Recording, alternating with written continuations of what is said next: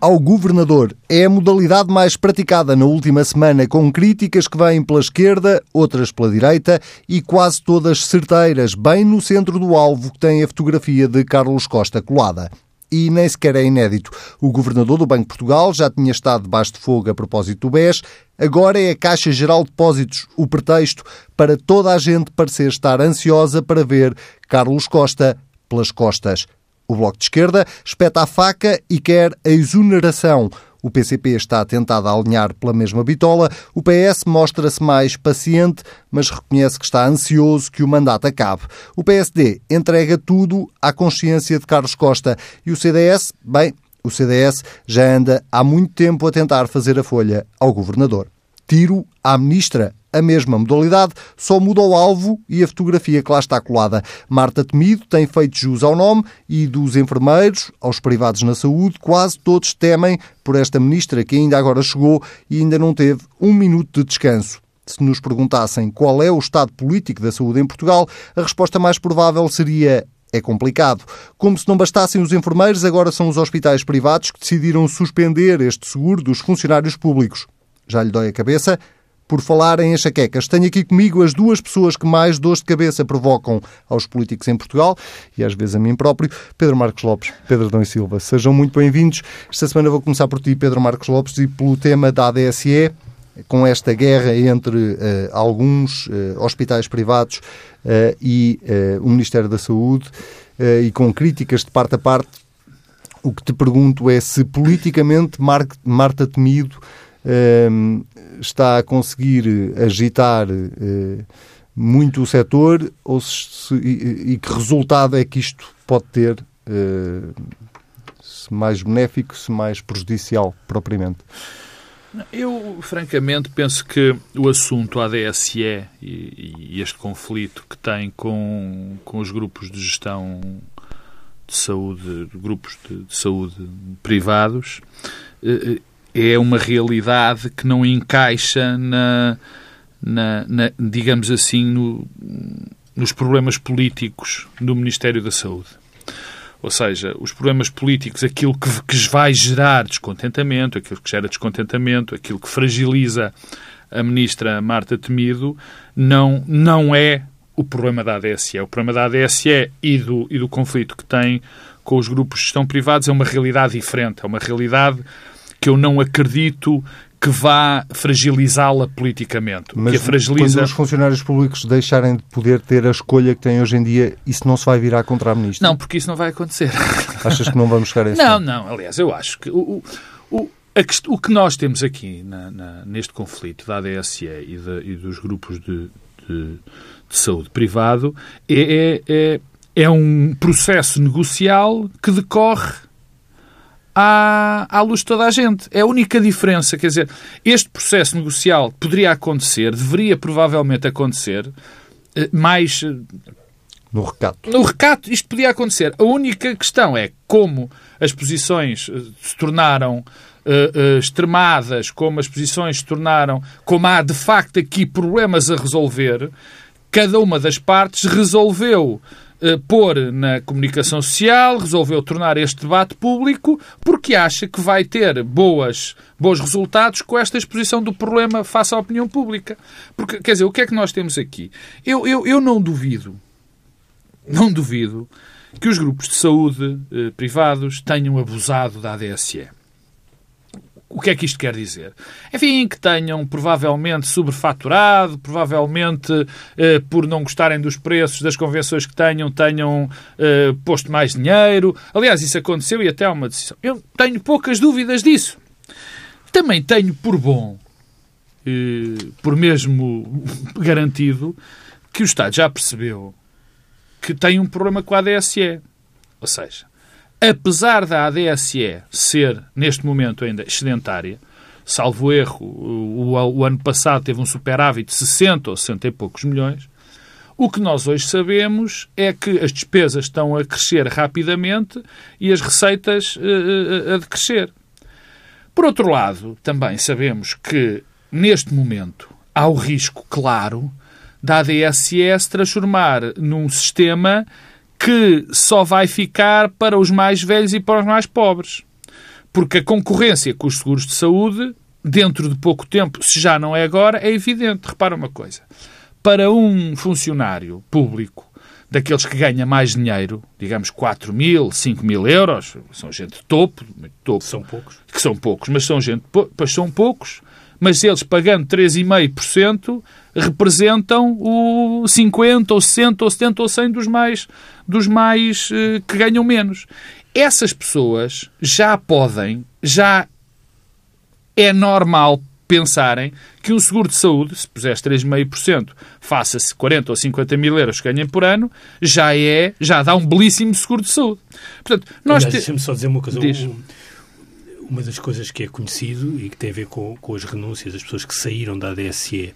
Não é um número muito significativo. Julgo que são cerca de mil e tal pessoas que saíram a partir de 2014, 2015, é número, é os anos em que eh, a taxa subiu para 3,5. O perfil dos que saíram são precisamente os claro. de maiores rendimentos. Claro. O que quer dizer, por um lado, que há um problema de assimetria da informação eh, e que é ao contrário do que seria expectável, que era, bom, as pessoas com mais baixos recursos são aquelas para quem pagar 3,5% do seu salário bruto é, é difícil. Não Mas foram não, essas que saíram, saíram aqueles que claro. ganham mais porque pode compensar eh, ter um Apesar de haver ainda uma vantagem que é a questão do plafonamento, que na ADSE é diferente dos, dos seguros de saúde. Mas, quer dizer, portanto, há estas duas realidades. Eu não duvido que os, que os, que o, que os grupos tenham abusado e também sei que a ADSE está a olhar e está a ver, bom, isto vai ter problemas. E, portanto, tendo problemas, o que é que decide fazer? Decide, enfim, renegociar, arranjar melhores condições e, portanto, isto é o peso, é, é são os dois o pratos da balança. é um processo negocial. E porquê é que eu digo que isto é um processo negocial e que, e respondendo à tua pergunta, isto não vai, dar em, não vai dar em nada? Ou seja, não vai haver ruptura rigorosamente nenhuma. Não vai eu era capaz de jurar que não vai. Portanto, não, não vai ficar em casa. A questão que se levanta é esta. A ADSE não pode, neste momento, nem a ADSE, nem outro sistema qualquer, nem outro seguro de saúde qualquer, não pode prescindir dos, de, dos hospitais e dos serviços privados de saúde. Não pode. Não pode por um motivo muito simples. Porque os 400 ou 500 mil uh, utentes esses que vão para os grupos privados, onde é que eles iam para depois? Iam para o Sistema Nacional de Saúde, posso. Não é isso que, que diz a Ministra, não é? Para o Serviço Nacional de Saúde. Para o Serviço Nacional de Saúde. Não é isso que diz a Ministra. Tá nem, nem a Presidente da ADSE que diz que há várias alternativas. A Ministra para, para e a Presidente da ADSE que... podem dizer o que elas quiserem. E eu acho que isso também faz parte do processo negocial. Portanto, esta quantidade de gente depois ia ser tratada onde? Há muitas alternativas. Quais alternativas? Quais alternativas? Quer que me digam quais... Claro, não, não é. Um. Essa resposta tem, um, tem uma, uma. Essa pergunta tem uma resposta. Não há alternativas. As misericórdias, eventualmente. Oh, oh, oh, não há capacidade instalada que substitua. Por outro lado, portanto, ia sobrecarregar o, o Serviço Nacional de Saúde, que já tem problemas, e ia se tornar absolutamente um impraticável. Bom, por outro lado, o que é que se passa com os grupos de saúde privados? Os grupos de saúde privados, neste momento, por muito que digam que vão arranjar esquemas diferentes, que vão dar crédito às pessoas, que vão uh, pôr tabelas mais baixas às pessoas que querem dar DSE, isso também são armas negociais, porque os grupos de saúde privados também não podem passar sem, os, sem as pessoas da ADSE, por um motivo muito simples. Por exemplo, o grupo Melo depende em 17% das receitas, 17% das receitas vêm de beneficiários na, da, da ADSE. Não, não, não foram 13 como vi nos jornais. É 17. O Grupo Luz é praticamente 25% das suas receitas vêm da ADSE. Portanto, o que é que eu quero? E, e acabo com isto. E acabo com isto, não. Acabo para dar voz ao Pedro Silva. Isto é um processo negocial porque a ADSE não pode passar sem os grupos privados de saúde e os grupos privados de saúde, neste momento, Também não, podem. não podem passar sem a ADSE. Pedro Adão e Silva, uh, concordas que não há aqui um problema político propriamente dito? Não, claro que é um problema político. Agora, a outra questão é saber qual vai ser o desfecho. Acho que há, que há um problema político que tem eh, várias explicações. Uma delas é de natureza política e talvez deixe isso eh, para o fim. Agora, é evidente que o que é que desencadeia esta, esta, esta negociação em público que é uma negociação que parte também de uma ameaça, não é? Mas é uma daquelas ameaças que ninguém leva a sério, no sentido em que ninguém acredita que a ameaça se concretize. Porquê? Porque ninguém pode aguentar a concretização da ameaça.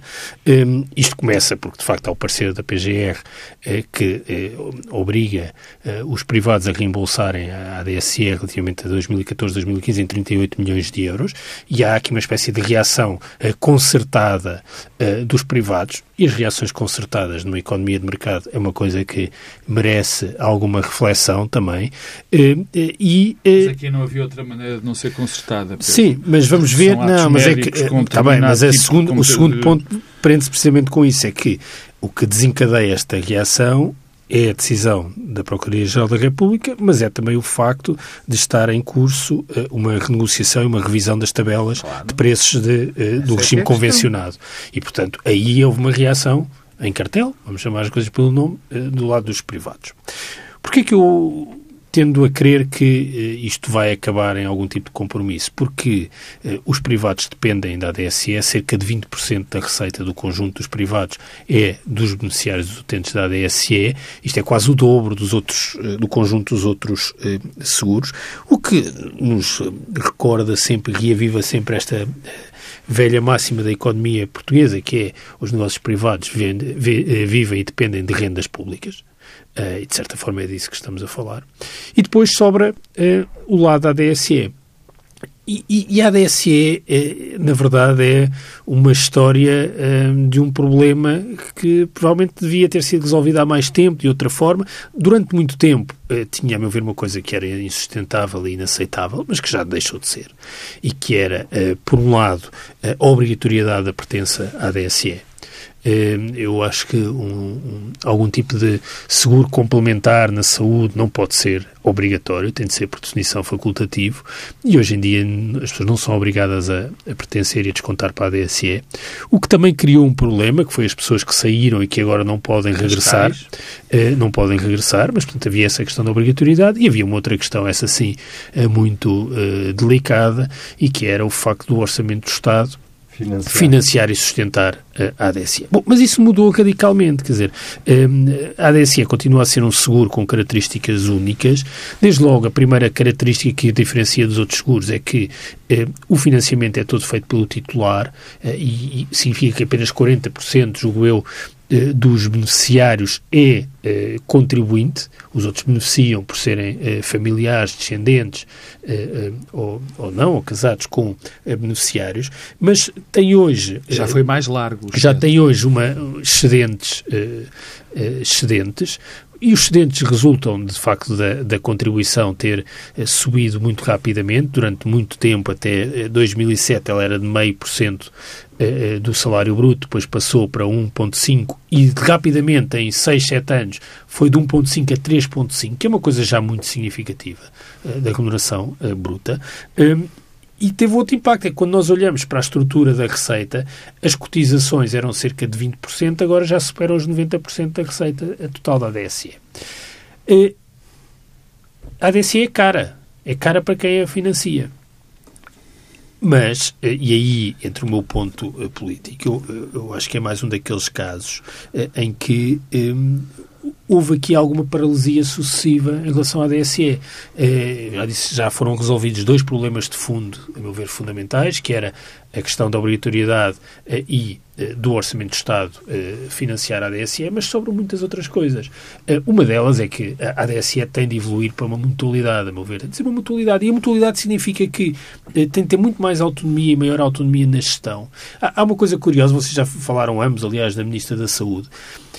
Se nós recuarmos 20 ou 30 anos e estivéssemos aqui a ter uma discussão sobre a DSE, o membro do governo de que íamos falar não era o Ministro da Saúde, era o Ministro das Finanças. É. Hoje em dia há uma espécie de... Quando ela era financiada pelo Orçamento do Estado. E por algum motivo agora se fala do Ministro da Saúde. É que, apesar de tudo, no fundo, a regulação da DSE já é mais sobre aquilo que é, são os benefícios e menos sobre a questão do financiamento. Mas a DSE, se é autossustentável e tem excedentes, a meu ver, ganha em ser uma mutualidade. Até na forma como são geridos os excedentes. que isso não vai acontecer. Pois, não sei. Se, se ninguém defender, não acontece. Mas não, mas não vai é- acontecer por causa do poder político. não... não sei se é do poder político. Ah, Deixa-me se... fazer uma pergunta uh, mais de fundo. Faz sentido manter a ADSE? Faz. A partir do momento que é facultativa Uh, e que é autofinanciada, porque não? Também há o SAMS, também há os, os jornalistas também têm, uh, já deixaram já, de ter. Já, já não têm algum tempo. mas, mas, pronto, mas há profissões que, que têm, não é? E não há nenhum motivo para não haver sistemas complementares. Não, não vejo nenhum problema nos sistemas complementares. Devo, aliás, dizer que os sistemas complementares desempenham um papel muito importante na, para a solidez do Sistema Nacional de Saúde. Não, o Sistema Nacional de Saúde, eh, em Portugal, tem estes três pés o Serviço Nacional de Saúde, o setor social e o privado, e os sistemas complementares são importantíssimos para que o sistema continue a ter estes três pés. Se nós quisermos repensar toda a natureza do nosso Sistema Nacional de Saúde, ou porque achamos que ele deve ser todo seguros privados, agora até há um partido que defende isso, ou, ou, ou porque, e portanto quer acabar com o Serviço Nacional de Saúde, ou aliança, acho que é a grande proposta política, é acabar com o Serviço Nacional de Saúde e criar um sistema de seguros eh, de saúde eh, públicos. Eh, e que é esse é o que é liderado por uma pessoa que já defendeu exatamente o contrário. Mas eu estou só a chamar... Ah. Portanto, nós temos vários caminhos possíveis criar um sistema de seguro, criar apenas exclusividade do Serviço Nacional de Saúde. O nosso sistema uh, tem estas três, estes três pés.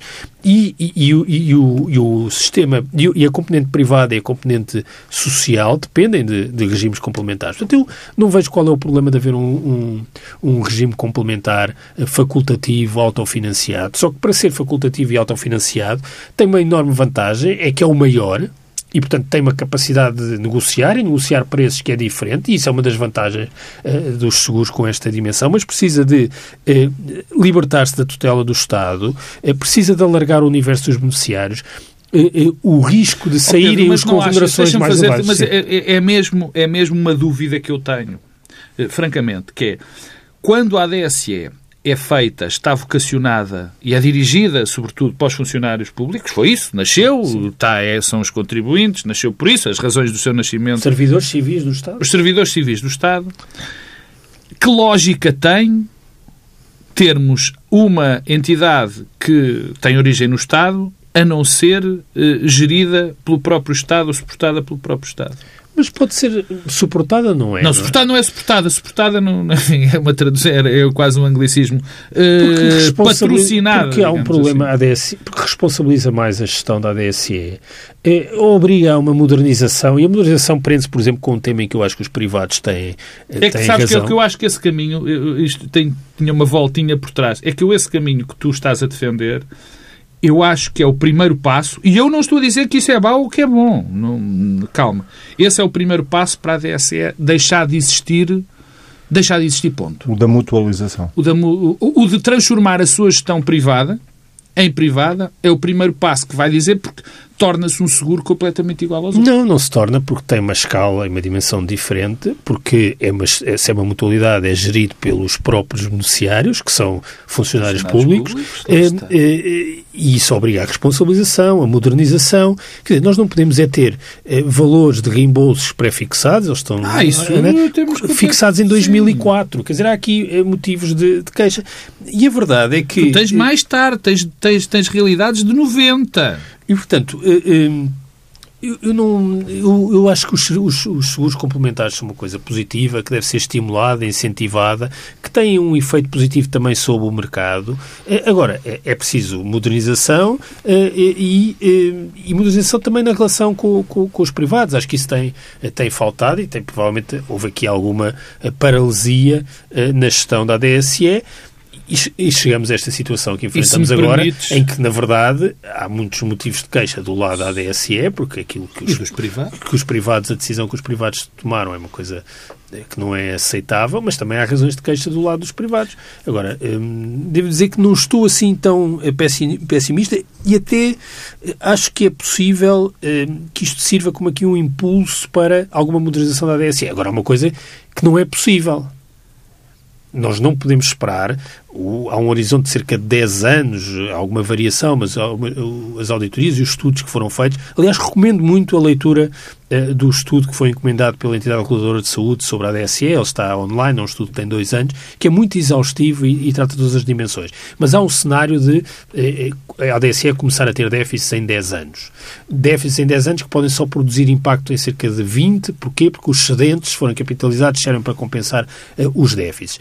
Mas até esse facto dos excedentes, se, eh, e a, discussão colocou-se na altura da Troika, até pela forma como os excedentes podiam não contribuir para a consolidação sim, orçamental, sim. mas se os excedentes forem geridos autonomamente pela própria ADSE, podem ajudar à capitalização. Tenho algumas Temos que terminar não. este tema. Querias não, não, não, coisa? não é grave. O, o, há uma parte, aliás, eu comecei por aí, eh, que é evidente que há um déficit isto também tem origem disso, de funcionamento da própria DSA. A DSA tem procedimentos arcaicos, absolutamente arcaicos, e, por exemplo, em nível do controle são uh, quase, uh, de, não existem, de, quase. De, quase não existem, são de base de papel, o que também é um gerador de conflitos.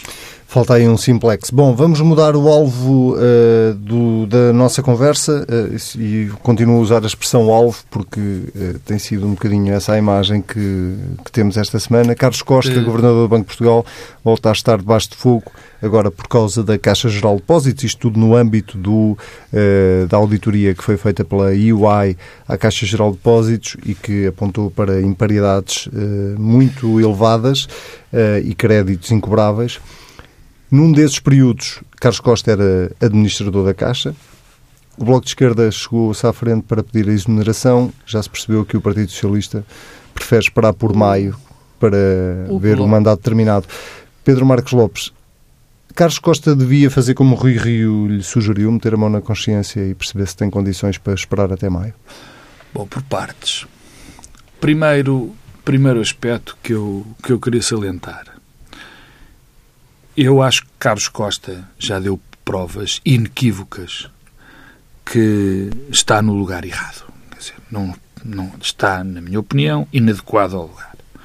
Ou seja, eh, todo, todo o seu desempenho como, de Banco de como governador do Banco de Portugal foi, foi, na minha, repito, opinião, absolutamente negativo. Tem sido, eh, eh, desde o que aconteceu no BES no que aconteceu na resolução do BES, na negligência que existiu na regulação e na supervisão do Grupo BES, depois no próprio projeto de resolução, onde Carlos Costa foi uma espécie de, de moço de recados do governo eh, que alinhou no, naquilo que eu ainda hoje acho, enfim, se calhar sozinho, que foi um crime contra a economia nacional ter acabado com um grupo daquela maneira, por muitos problemas, por muitas vigarizes que possam, pudessem ter acontecido. Acho que o preço que os portugueses estão a pagar, e vão continuar a pagar por isso, era muito mais, é, muito mais pesado do que se tivesse havido uma, uma, um outro tipo de decisão, mas isso, enfim, não há contrafactual para o que eu estou a dizer, portanto é o que temos. Ainda assim Depois, foi reconduzido no cargo. Portanto, ainda quando, assim quando foi estamos, reconduzido no cargo. Quando estamos a discutir o mandato de Carlos Costa, é o, bom o, lembrar o, que claro, claro, no foi, segundo claro, mandato. que foi o que aconteceu no Banif foi outro erro absolutamente brutal. Erro que foi reconhecido pelos seus colegas do BCE e, como nós sabemos, o projeto de capitalização, o primeiro projeto de capitalização da Caixa Geral de Depósitos, foi outro quase crime lesa uh, contribuinte português. Portanto, há aqui uma série de. Eu poderia continuar que me diz, que, me, que suportam a minha opinião de que Carlos Costa é algo, alguém que inadequado ao lugar. Aliás, há, há aqui quase um, um, corolário lógico da chegada de Carlos Costa a, a, a governador do Banco de Portugal. É uma espécie de hum, perdão a repetição, de corolário lógico de tudo, todos os males da banca portuguesa nos últimos anos, quer seja privada, quer seja pública. Alguém que participou em vários processos de decisão, alguém que tem, tem esta conduta e chega ao topo, digamos assim, da, da carreira. É, é, é, é quase paradigmático. Bom, mas isto é o que eu acho que foi a ação de Carlos Costa. Outra coisa é este pedido de demissão em função de de uma eventual falta, de uma eventual falta de idoneidade por ter estado presente em decisões eh, graves que tiveram consequências graves, que foram, pelos vistos, más decisões de gestão na Caixa de Depósitos. E o Bloco de Esquerda foi inteligente nesta, na maneira como colocou a questão o, o, o, Bloco de Esquerda não atacou aquilo que foi o desempenho de Carlos Costa até aqui como Presidente governador. Do, governador do Banco de Portugal. O, o que o Bloco de Esquerda fez foi dizer, bom, está a ser analisada a idoneidade de duas pessoas que estiveram, ou de algumas pessoas que estiveram no processo de decisão de, de dar crédito à família Fino e a João Berardo, como também estava o governador do Banco de Portugal. O governador do Banco de Portugal, enfim, não pode ser o responsável pela entidade que está a analisar a idoneidade de pessoas que estavam com ele no mesmo projeto de decisão. E aí Carlos Costa uh, pede escusa. E aí Carlos Costa pede escusa, que é um bocadinho patético, quer dizer, não faz, faz sentido. Ele é que é o, o, presidente, o governador, é quem manda Eu naquilo e pede escusa. Mas a questão que se põe é esta. Eu acho que esta é uma má maneira de pedir admissão ou exoneração do banco do, do, do, do Carlos Costa. Acho que não faz sentido. Porque isto entra naquilo que eu e o Pedro contigo aqui também já debatemos, que é a questão da comissão de inquérito. Porquê é que cabe nisso? Porque, quer dizer, vamos lá ver se a gente se entende. Carlos Costa participou numa decisão que correu mal. Nós sabemos que correu mal. Eu, na minha opinião, quem tomou aquela decisão devia ter vergonha e nunca mais devia uh, aparecer, devia pintar a cara de preto, digamos assim. Mas foi uma decisão que correu mal. Das duas, uma. Ou os deputados são eh, uma espécie de gestores, de analistas de crédito, e, portanto, vão analisar caso a caso se os créditos foram bem ou mal dados. Pode ser o caso, quer dizer. Podem fazê-lo, mas é ridículo. Ou então, são agentes da Polícia Judiciária ou do Ministério Público. Isso é que já não podem ser. Porque analisar um, um, um crédito nesta altura ou ir buscar argumentos para que não se desse esse crédito, um deputado fazer isso não faz parte das suas responsabilidades. Mas Lamento uma comissão informar. de inquérito uh, é suposto apurar também, sobretudo, responsabilidades políticas, P certo? Não, não, não é. É para apurar responsabilidades políticas, não é Pronto, sobretudo. É exatamente, é eu depois até corrigi. Essas é para apurar responsabilidades políticas. E isso leva-me à questão política. É que Carlos Costa é nomeado por um governo do Partido Socialista, e reconduzido por um governo do Partido, Partido Social Democrata. Sim, e então? Não, e então, não haverá responsabilidades políticas ah, a apurar. Mas a responsabilidade é, é esse o meu ponto. É esse também o meu ponto. Quando eu falei da questão de ser dos deputados não serem nem analistas de crédito, nem gestores, mas têm que apurar responsabilidades políticas e não poderem é isso, mas podem e ver se são mas não podem ser da Polícia Judiciária ou do Ministério Público, o que eu quero dizer é que os deputados apenas podem apurar responsabilidades políticas. E, meu caro Anselmo, as responsabilidades políticas já estão mais do que apuradas na Caixa Geral de Depósitos. Mas há alguém que já tenha dúvida. A responsabilidade política do que aconteceu na Caixa Geral de Depósitos tem nomes que são conhecidos. São os líderes do Partido Socialista, do Partido Social Democrata e do Centro Democrático Social. Eu, quer dizer, e o que vai acontecer com esta comissão de inquérito? E este é um bom. Centro este... Democrático Social, há tempo que não ouvi isso. Nem sei se. eu, não sei eu se, estava a pensar nisso. Eu tinha ideia que aquilo já se chamava CDS Partido Popular, ou seja, que a sigla já não tinha. Já não significava nada. Lamento, mas ainda aquilo ainda. Eu sou antigo, não é? Centro, Centro Democrático, Democrático Social. Quer dizer, são esses os responsáveis. Mais ninguém. E quer dizer, quando agora. Se... É por isso que eu digo, isto já é um, um sinal avançado estas acusações a Carlos Costa, apesar de terem sido feitas de uma maneira inteligente, isto já é um sinal avançado do que vai acontecer nesta comissão de inquérito. Que é? Que é estarem. Não, não é, é pior do que nada. Vai ser uma perfeita palhaçada. Que vai ser o Partido Socialista, os Estados do Partido Socialista a apontarem aos do PSD e do CDS a dizer vocês é que foram, vocês, vocês é, é que fizeram lá os malandros. Depois o CDS e o PSD vão dizer ah, mas vocês não, olha Armando Vara, olha uh, não sei o que, não sei o que mais. Esse era voto. Depois o PS vai dizer mas foram vocês que o reconduziram, este malandro e não vamos sair disto. Isso é quase como ver um filme daqueles de domingo à tarde, não é? Que já é. se viu 20 vezes. Pedro Adão e Silva. Com a é... diferença que este ninguém vai querer ver. Com essa diferença. É, esses de domingo à tarde é... Responsabilidades políticas. Hum. Há? Por apurar ou... Eu tenho algum ceticismo em relação a esta, esta comissão de inquérito. E, e, em relação a Carlos Costa também não tenho grandes surpresas. Dizer, isto é mesmo... Já vi este filme várias vezes. Aliás, o filme é conhecido do princípio ao fim. Esta é uma, é uma discussão bastante estéril. Porque eh, o, o, governador de um banco central na, na zona euro é, é praticamente inamovível. Ehm, e, portanto, nós podemos continuar nesta uh, discussão, não nos levará a lado nenhum, um, ehm, porque a própria construção da ideia de falha grave é muito exigente, não depende das instituições apenas nacionais e, portanto, não vale a pena uh, insistir muito. Também não uh, tens esperança tema. que o próprio Carlos Costa tome a iniciativa?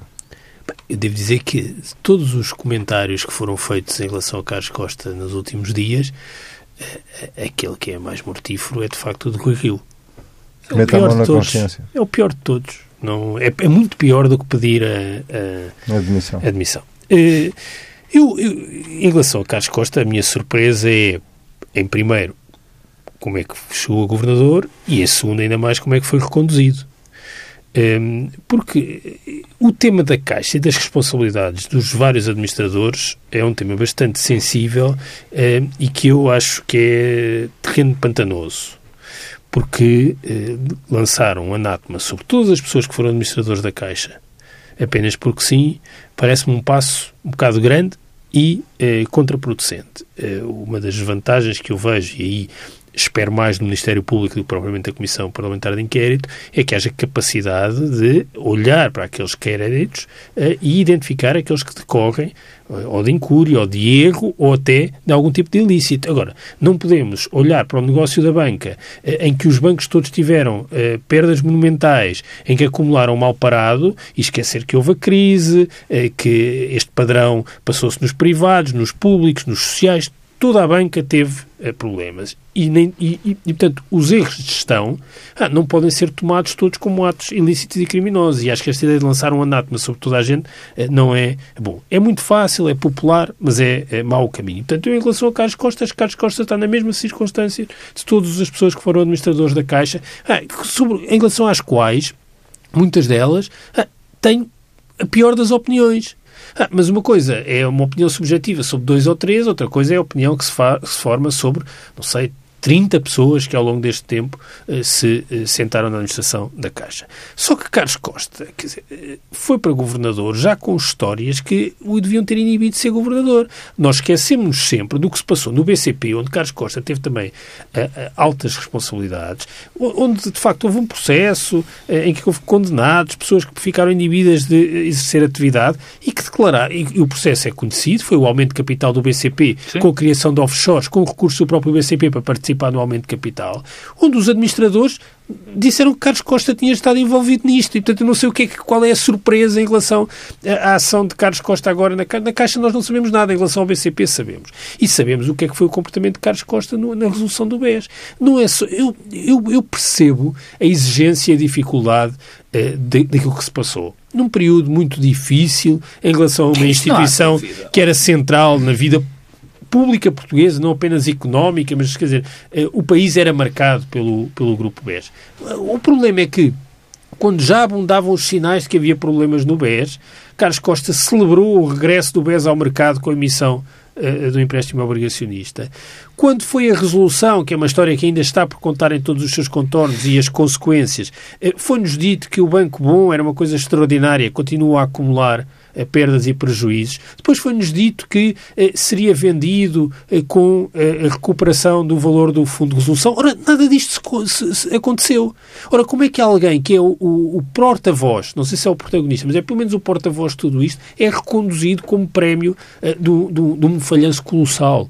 que é a história da, da resolução. Portanto, agora, eu percebo que isto seja interessante, para os partidos mostrarem todos que estão empenhados eh, em apurar toda a verdade e pôr ordem eh, no, no desmando que houve na banca eh, portuguesa, eh, mas não, quer dizer, não alimento grandes expectativas que isso de facto tenha algum tipo de eficácia. Mas não te causa estranheza que, eh, mesmo sendo um cargo praticamente inamovível, como tu dizias há pouco, eh, aliás, há poucos cargos que estão nessas circunstâncias, eventualmente a Procuradora-Geral da República. E agora depende, não, e repare, sabes, dependente do BCE não, também. É que a Procuradora-Geral não, não, sim, mas, mas no, caso, no caso do Governador, sobretudo por causa do BCE, porque claro, não é fácil, uh, uh, não, é, não basta um Governo querer sim, exonerar sim, o Governador. É, é, é As instituições nacionais não são suficientes. Não, não são suficientes. Ainda assim, uh, é difícil haver um consenso político tão alargado sobre a prestação de, de alguém Desculpa, Pedro, num cargo. recente recente.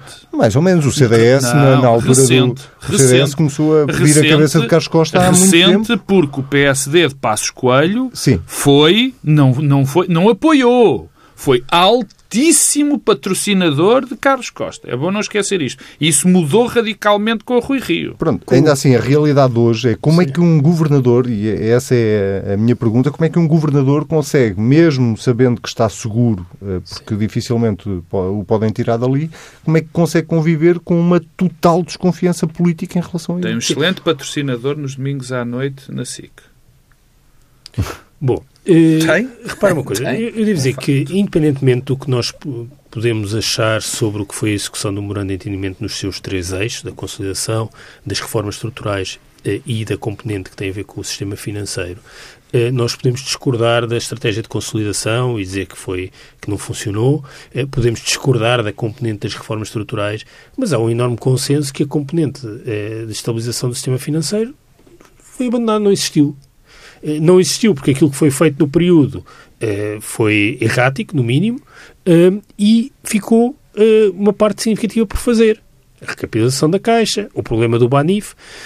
Ora, isto, a meu ver, tornava avisado que Carlos Costa nunca tivesse sido reconduzido como governador do Banco de Portugal. O mistério em relação a Carlos Costa é a sua recondução é mesmo um mistério, porque sabemos também que na altura o CDS de facto teve algumas resistências, nenhum, poucas, eh, mas eh, houve aqui um empenho eh, de uma parte que nem sequer era o conjunto da maioria que governava, foi uma, da parte, uma parte da maioria, para ser reconduzido, mesmo depois de ter havido alguma vontade dentro da, do PSD na altura para que Carlos Costa não continuasse. Ora, está agora à vista uh, os custos e a vantagem que tinha sido alguma regeneração também no Banco de Portugal. Carlos Costa foi Muito um bem. agente de uma política, de uma decisão política e foi reconduzido por causa disso. Quer dizer, também é, eu, não, é, eu não tenho medo destas palavras. Obviamente que Carlos Costa foi um instrumento, quando não devia ter sido, de uma determinada decisão política que foi feita para o BES. E essa é a, a razão de ter sido.